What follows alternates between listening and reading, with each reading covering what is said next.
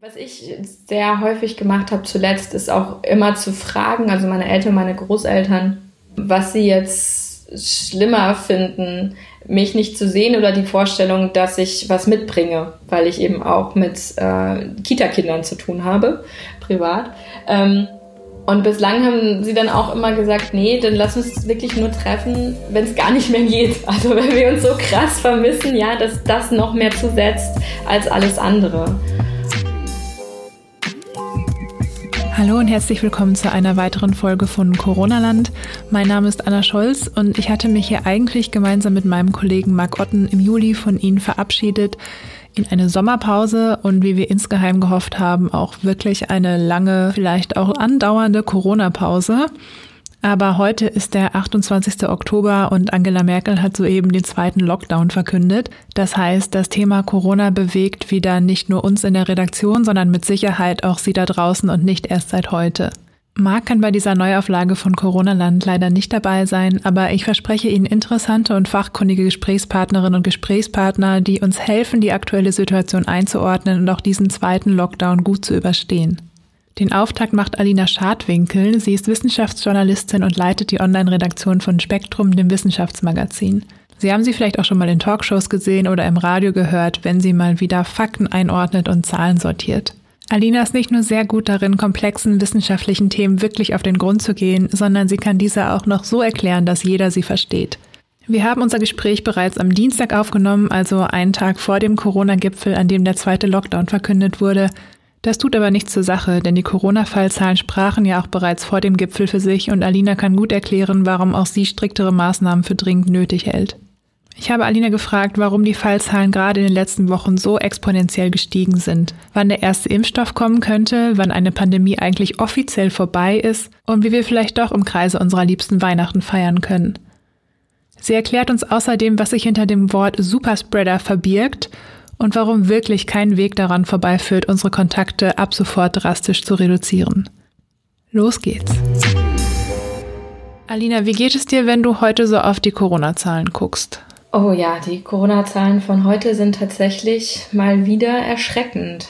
Also ich äh, sehe das mit Unbehagen und mit doch recht großer Sorge. Angela Merkel hat Ende September prognostiziert, wenn das so weiterläuft, sind wir Weihnachten bei 19.200 Neuinfektionen. Jetzt sagt Peter Altmaier diese Woche, vielleicht sind wir da Ende dieser Woche schon, also Ende Oktober. Also überrascht dich das? Erste Frage. Und zweitens, ähm, wie konnte das denn so schnell explodieren? Mich überrascht das insofern, als dass ja geschätzte Virologen wie zum Beispiel Sandra Ziesek oder eben auch Christian Drosten zwar gesagt haben, die Zahlen werden sicherlich wieder ansteigen im Herbst und Winter, aber so richtig steil wird's dann erst wieder gehen im Dezember und Januar.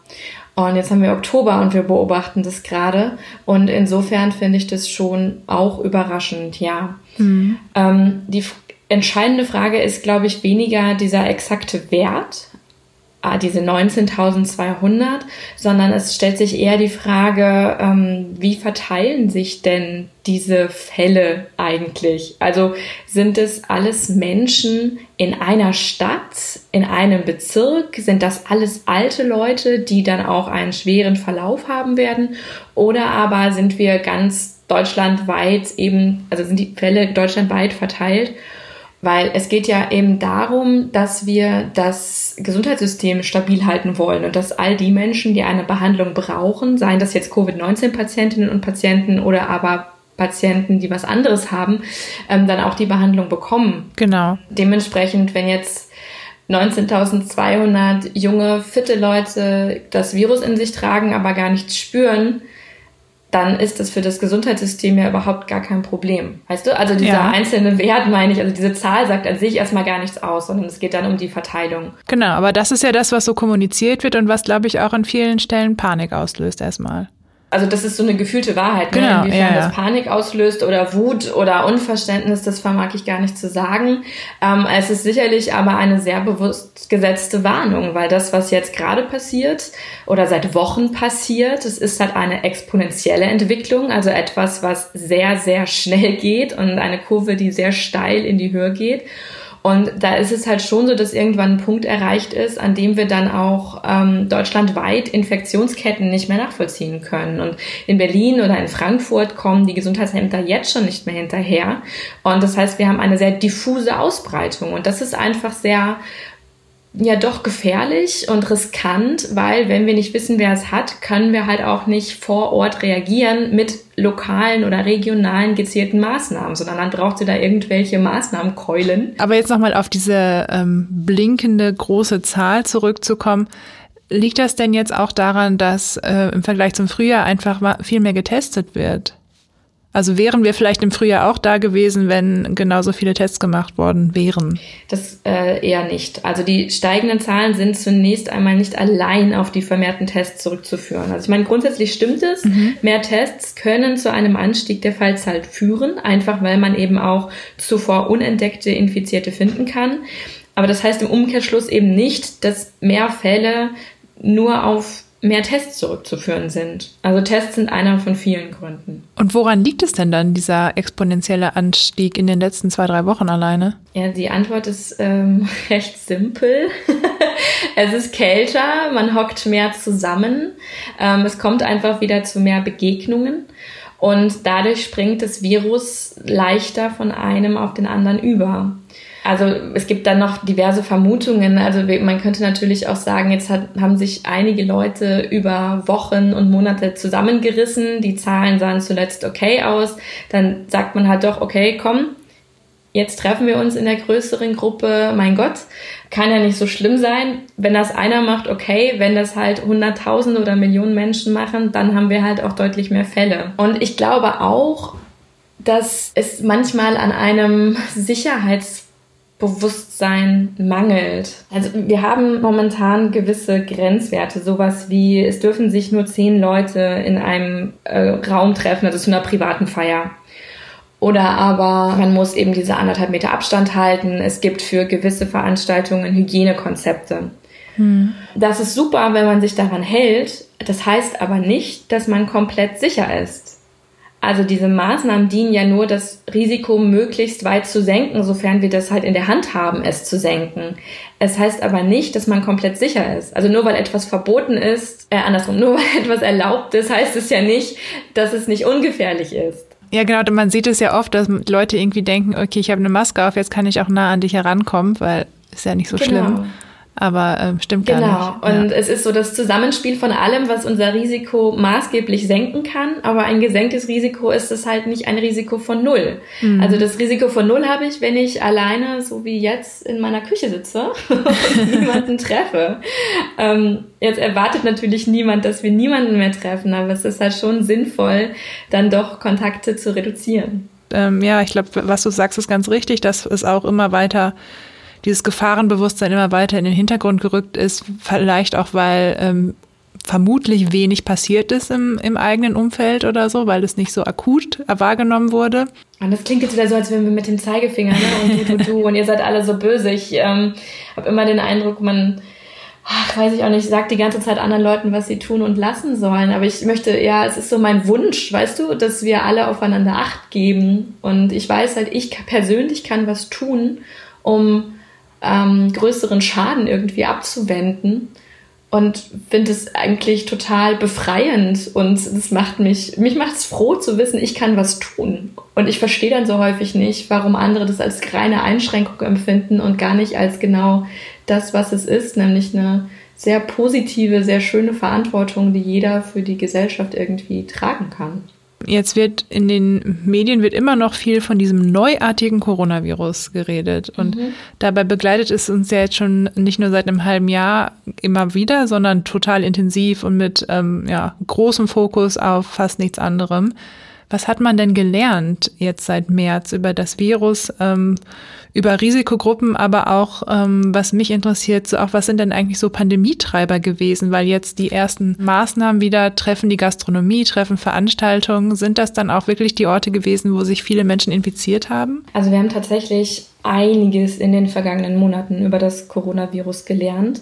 Erstens zum Beispiel, dass eben kontaminierte Oberflächen jetzt nicht die Hauptansteckungsquelle sind. Also diese, dieses Stichwort Schmierinfektion, ja. Es ist jetzt immer noch eine gute Idee, sich regelmäßig mhm. die Hände zu waschen, weil das hilft eben nicht nur gegen Coronaviren und wenn man es jetzt in sich hat und dauernd an die Nase fasst und dann dem nächsten ins Gesicht, warum auch immer man das tun sollte, ne? aber dann würde man es halt weitergeben. Und, und auch hier, ähm, ich, ja. Hände waschen ist auch tut jetzt nicht weh, finde ich. So. Ja, auch ähm, generell keine schlechte Idee. Genau. Das, das Zweite, ähm, was wir gelernt haben, ist eben, dass das Virus SARS-CoV-2 in der Luft liegt. Mhm. Und eben wir stoßen, wenn wir husten und niesen, diverse Tröpfchen aus. Manche sind größer, manche sind kleiner und einige sind eben klein genug, inklusive Virus, um dann länger in der Luft zu verbleiben. Mhm. Äh, außerdem wissen wir, dass viele Menschen das Virus weitergeben, ohne krank zu sein. Mhm. Und gleichzeitig sind nicht alle Menschen gleich ansteckend. Also es gibt einfach Leute, die besonders viele auf einmal anstecken können. Das sind dann diese sogenannten Superspreader. Ähm, immer noch sehr rätselhafte Wesen. Äh, man kann jetzt auch nicht von außen sagen, hey, du siehst so und so aus oder du hustest, weiß ich nicht, fünfmal in einem so und so einem Rhythmus und deshalb bist du Superspreader. Das wissen wir alles nicht. Wir wissen nur, dass es diese Menschen gibt. Und wenn die sich zum Beispiel in ähm, geschlossenen Räumen aufhalten, ohne Mund-Nasenschutz, und es sind Räume, in denen sich viele Menschen befinden und die Lüftung nicht sonderlich gut ist, dann ist das das Charakteristikum für so einen größeren Ausbruch. Das heißt nochmal kurz zum Verständnis, wenn jemand jetzt kein Superspreader ist, heißt es, also es ste steckt nicht automatisch jeder Corona-Infizierte alle an, die er trifft. Genau. Okay. Genau, um jemanden anzustecken, braucht es verschiedene Faktoren. Also gerne fällt ja auch dieser Begriff der Viruslast im Rachen. Ähm, das heißt jetzt aber nicht, nur weil ich besonders viele Viren im Rachen habe, dass ich dann auch automatisch viele Menschen anstecken kann, sondern es kommt eben auch auf die Umgebung an. Also bin ich in einem geschlossenen Raum oder nicht? Bin ich draußen? Ist es super windig oder nicht? Ähm, und aber auch so ein bisschen auf anatomische ähm, Begebenheiten und auf mein Gegenüber. Also wie empfänglich ist so ein Gegenüber eigentlich für das Virus? Mhm. Vielleicht aber auch, also dieses, wie empfänglich ist eigentlich jemand? Was ist auch was, was wir gelernt haben, dass Covid-19 jeden treffen kann. Und zwar jeden hart. Egal, ob ich jetzt alt bin und vorerkrankt oder ob ich jung und fit bin. Mhm. Ja, und vielleicht auch nochmal, weil wir haben es jetzt schon mehrfach hier so gesagt und man kann es ja nicht oft genug sagen. Also Masken funktionieren. Sie schützen nicht perfekt, aber ausreichend, um die Übertragung einer Krankheit zu reduzieren. Okay, ja, das war ja gerade zu Anfang immer das Hin und Her, ne? Hilft es oder hilft es Ganz nicht? Ganz genau. Ja, okay. Ganz genau. Und das ist natürlich, also ich verstehe auch, dass jetzt an diesem Punkt viele sagen, ich komme nicht mehr mit. Du hast gerade selber gesagt, das heißt manchmal immer noch, es ist ein neuartiges Virus. Ich glaube, damit möchte man einfach deutlich machen, es geht eben nicht um SARS-CoV-1 oder um irgendeins dieser anderen Coronaviren, ähm, die, die da draußen noch sind, sondern wir beschäftigen uns weiterhin mit SARS-CoV-2. Vielleicht könnte der eine oder andere in seinen Artikeln auch darauf verzichten oder in äh, seinem Podcast oder wie auch immer. Mhm. Wir haben wirklich sehr, sehr viel über dieses Virus gelernt und wir kannten es am Anfang nur sehr wenig.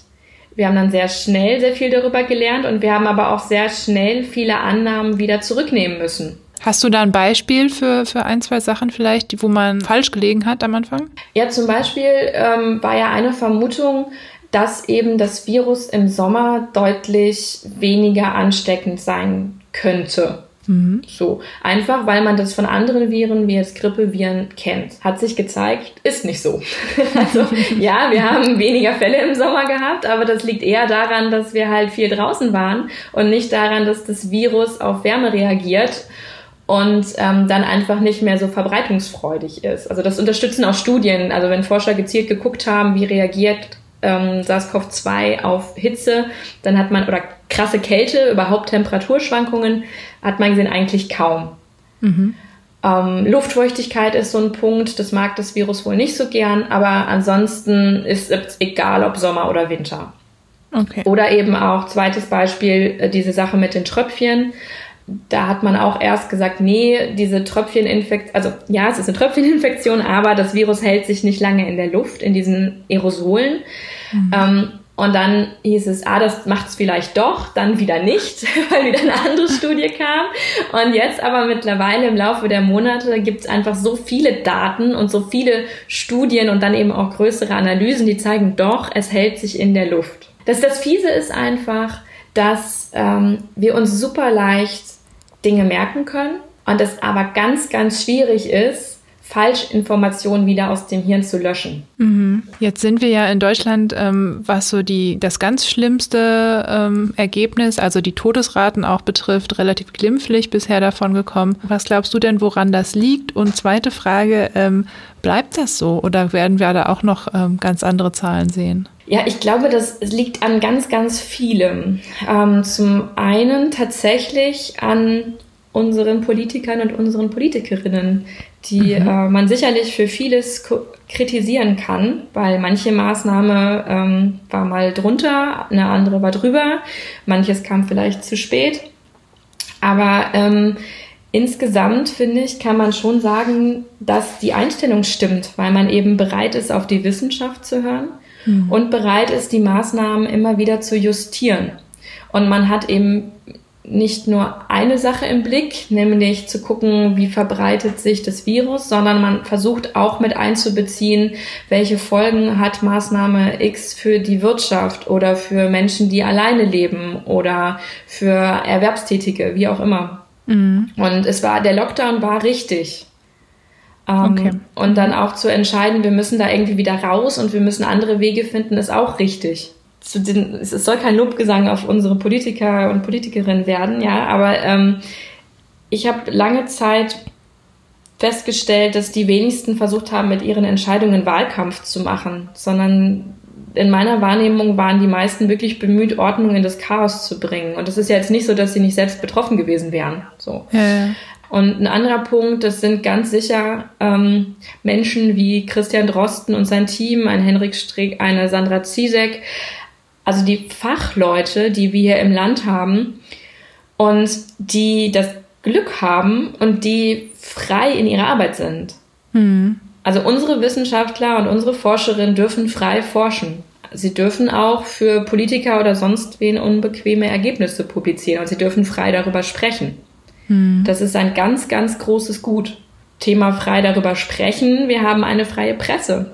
Mhm. Das ist auch etwas, das uns gerade in der Gesellschaft sehr, sehr gut tut, weil wir einfach auch jetzt in diesem speziellen Fall dann noch zahlreiche gewissenhafte Wissenschaftsjournalisten haben, die ihren Job beherrschen und die sich ihrer Verantwortung bewusst sind.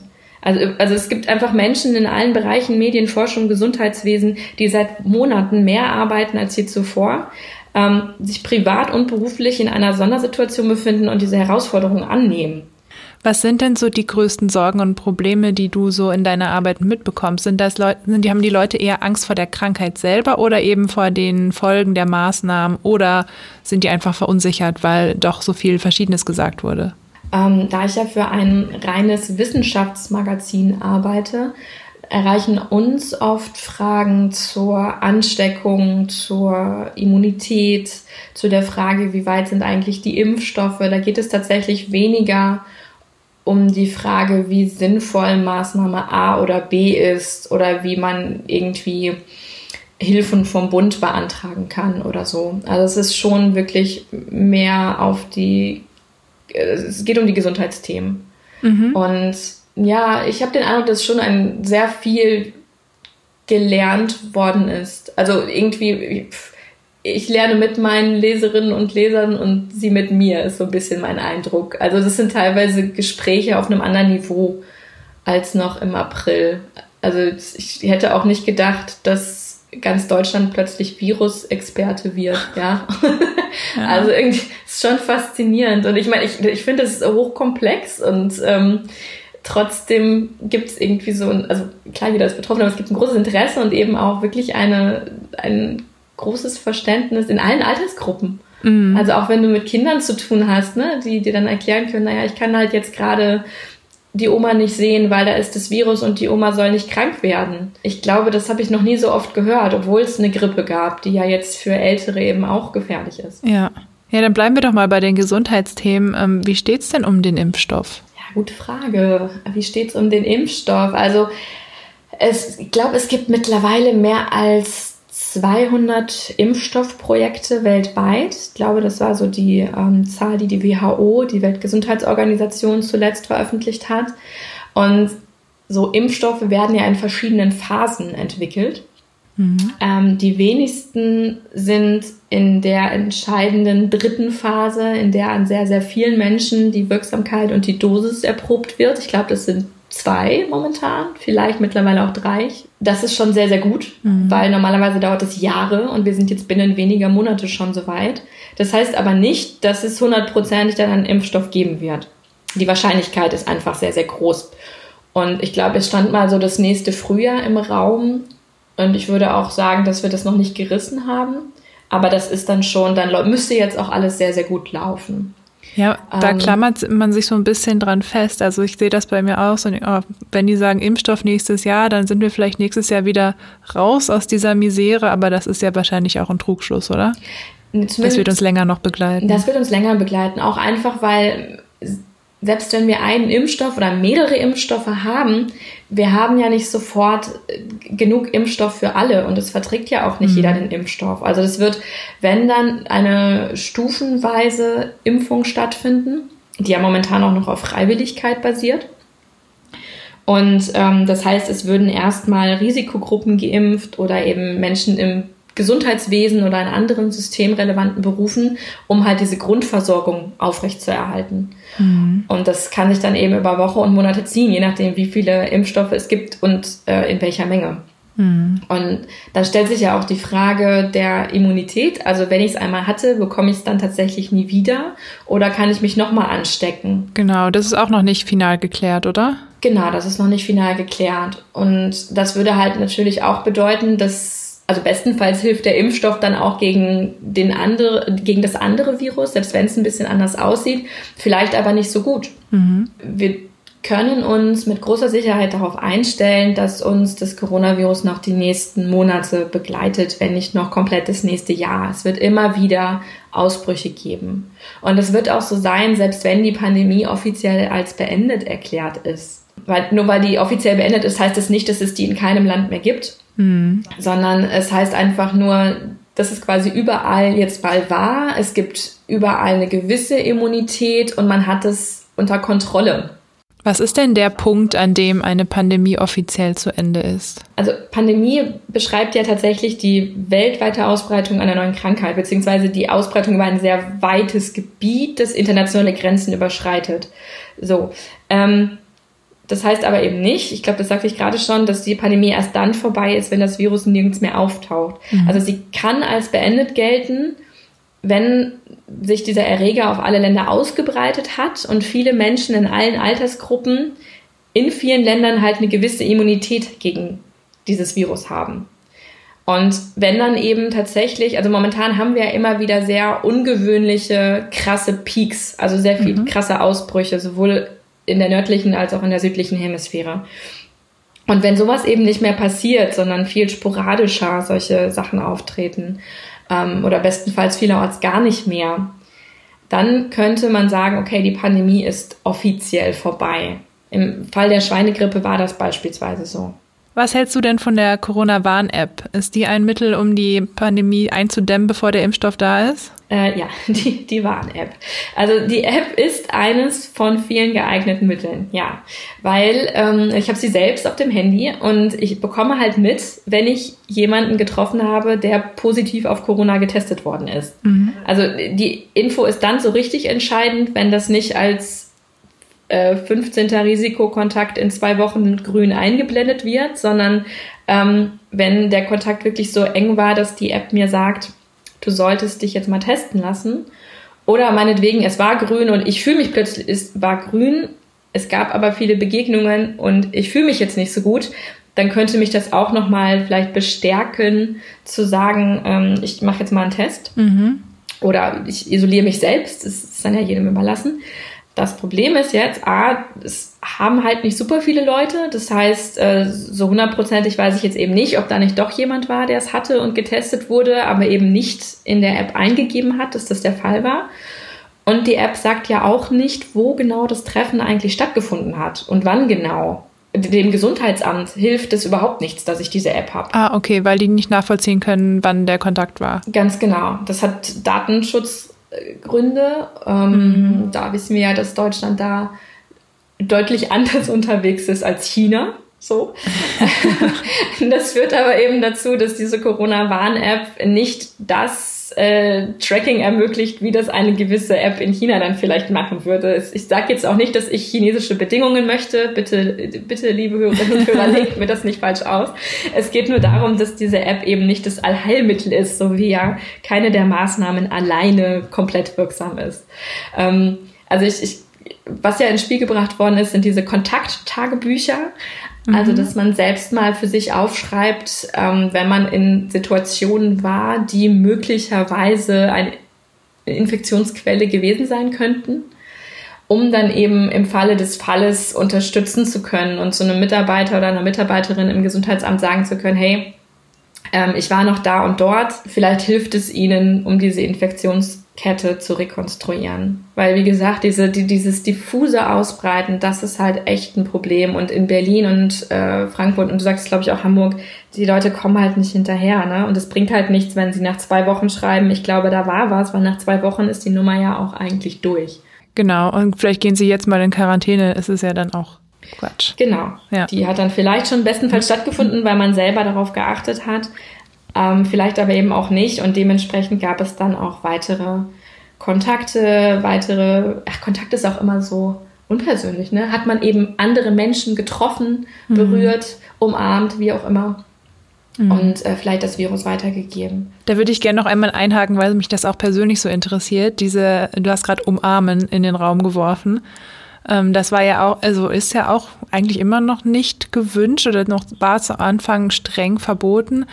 Aber meine Frage ist jetzt, wenn ich jetzt Menschen treffe und mit denen sitze ich, weiß ich, sitze mit denen zwei, drei Stunden in einem Raum, Fenster auf, okay, kann ich die am Anfang eigentlich guten Gewissens umarmen? Ich äh, mache es momentan nicht. Mhm. Also nicht, wenn es Menschen sind, von denen ich nicht weiß, was sie sonst so treiben. Okay. Also ja. ich habe im Bekanntenkreis einfach einige, die sich ähm, in den letzten Monaten darauf verständigt haben, gewisse Regeln einzuhalten. Und das ist natürlich ein System, das auf Vertrauen basiert, aber meinen Freundinnen und Freunden vertraue ich jetzt mal. Mhm. Das heißt, es ist eh ein sehr begrenzter Kreis, der sich gerade dann mal persönlich trifft. Ich glaube, ich umarme, wenn ich lass mich mal überlegen, fünf, sechs Menschen mhm. umarme ich. Ja. Den Rest tatsächlich nicht. Ja, ich hoffe, es, wir verlernen es, es nicht. Nein, ich, also ich zucke noch. Ich weiß nicht, ja. wie geht's dir denn damit? Also bei mir ist es drin irgendwie, es ist verankert. Total, ja. Und ich habe auch genau wie du, ich habe so eine Handvoll Freunde, die ich dann auch umarme und da, wo wir uns aber auch verständigt haben, dass das beiderseitig okay ist. Entschuldigung. Und ähm, ja. bei dem Rest, da bei manchen Leuten biete ich es an, aber bei oft, ja, ist es dann halt aber so ein Winken oder ein. Genau, und das ist ja aber auch nur richtig und nur menschlich und auch, also ich meine, ich brauche das auch. Ja. Ich brauche zwischendurch eine Umarmung, auch von einer Freundin oder einem Freund. Also ich meine, das ist gerade alles stressig genug und es, ich meine auch zu irgendwie, ich weiß nicht, ich habe jetzt demnächst mal wieder eine Woche Urlaub und ich bin jemand, ich reise sonst. Ja. Und nicht zu wissen oder eigentlich mich jetzt doch mal damit abfinden zu müssen, dass das nicht geht, fällt mir echt schwer. Und dann brauche ich auch einfach mal eine Umarmung von jemandem, der mir sagt, das ist okay, ja. Und du darfst dich jetzt auch mal blöd fühlen deswegen. So, das ist, lass es zu. ja. Ähm, und genau, aber ich, es sagt ja auch niemand, du darfst gar keinen mehr umarmen oder du sollst keine Freude mehr haben, du darfst mhm. nicht mehr feiern. Das ist überhaupt nicht der Punkt. Es geht einfach darum, ja. ja genau. Nee, es geht einfach darum, sich jetzt für ein paar Wochen zusammenzureißen und ähm, das klingt auch wieder zu hart, aber der doch, sich zusammenzureißen und sich einzuschränken und einfach mal zu sagen, ähm, ich gestalte meine Freizeit halt anders. Und vielleicht ziehe ich dann eben drei Pullis an und den dicksten Wintermantel schon im Oktober und trinke meinen Kaffee halt draußen.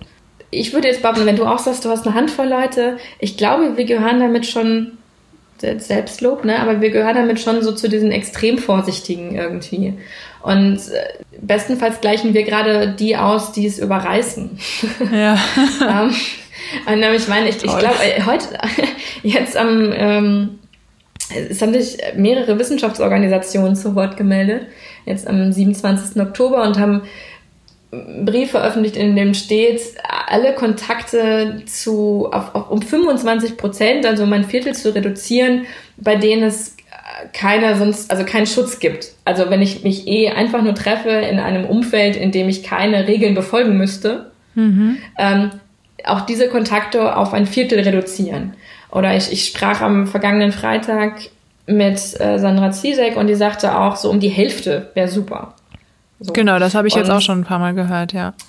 Genau. Und äh, ob es jetzt eine Hälfte ist, ein Viertel, ein Drittel auf 1,75 Leute, ne? Also ich meine, man kann das beliebig kompliziert machen, aber einfach weniger. Ja. Wäre schon mal super. Wenn jeder jetzt nochmal weniger Menschen trifft, persönlich, weniger Menschen zumindest, also treffen persönlich im Sinne von umarmen, in engen Räumen sein und so weiter und so fort, dann würde das halt schon sehr, sehr viel helfen. Ja, und jetzt ist ja sowieso wieder die Ansage, nur zwei Haushalte, zumindest in Hamburg ist es der Fall. Ähm, das minimiert auf jeden Fall auch schon mal die Personenzahl, die ich am Wochenende so überhaupt treffen kann, logistisch, wenn ich mich genau. daran halte. Also so wie sich das gerade entwickelt, brauchen wir einfach nochmal stärkere Richtlinien und Maßnahmen, Vorgaben. Ähm, die sind, also wurden ja auch beschlossen. So, mit Blick auf die Zeit würde ich ähm, auch schon sagen, noch eine letzte Frage. Einmal in die Glaskugel gucken. Wie steht es denn in unserem Weihnachtsurlaub? Ja, der, äh, du verbringst ihn wieder auf der Couch. ja, alleine, ja. Hast du dich ja wohlgefühlt? Oh Gott, nein. Ähm, wie steht es um unseren Weihnachtsurlaub? Die Zahlen werden noch weiter hochgehen. Es ist momentan nicht zu erwarten, dass sie mit sinkenden Temperaturen und mehr Menschen, die sich in enge Räume begeben werden, sinken werden. Mhm. Und ähm, ich kann eigentlich nur empfehlen, dass wenn man mit seiner Familie ähm, in die Feiertage verbringen möchte, also wenn man mit seiner Familie die Feiertage verbringen möchte, mhm. dann ähm, sollte man einfach fünf bis sieben Tage vorher sich jetzt nicht unbedingt in Quarantäne begeben und komplett isolieren, aber doch halt ganz krass darauf achten, was ich mache und mhm. mich zurücknehmen und nicht andere treffen ähm, weil dann kann ich ziemlich sicher sein, wenn ich keine Symptome habe, ich sagte ziemlich sicher sein, ähm, dass ich da nichts mitbringe und äh, die Großeltern oder die Eltern mhm. anstecke. Ähm, und gleichzeitig sollten wir dann alle auch so vernünftig sein, dass wenn wir Husten oder Schnupfen haben, dreimal überlegen, ob wir jetzt wirklich die Familie treffen sollten. Ja. Weil es ist einfach dann, die Verantwortung hat jeder für sich und für seine Familie. Und da sollte man sich einfach genau überlegen, ob man dann nicht doch daheim bleibt und anders feiert. Mm. Na gut, muss ich halt Gedanken machen dieses Jahr, wie um alles. Ganz genau. Und ich, was ich sehr häufig gemacht habe zuletzt, ist auch immer zu fragen, also meine Eltern, meine Großeltern, ähm, also sowieso klar, wie es ihnen geht, aber auch, ähm, was sie jetzt schlimmer finden, mich nicht zu sehen oder die Vorstellung, dass ich was mitbringe, weil ich eben auch mit äh, Kita-Kindern zu tun habe, privat. Ähm, mm. Und bislang haben sie dann auch immer gesagt, nee, dann lass uns wirklich nur treffen, wenn es gar nicht mehr geht. Also wenn wir uns so krass vermissen, ja, dass das noch mehr zusetzt als alles andere.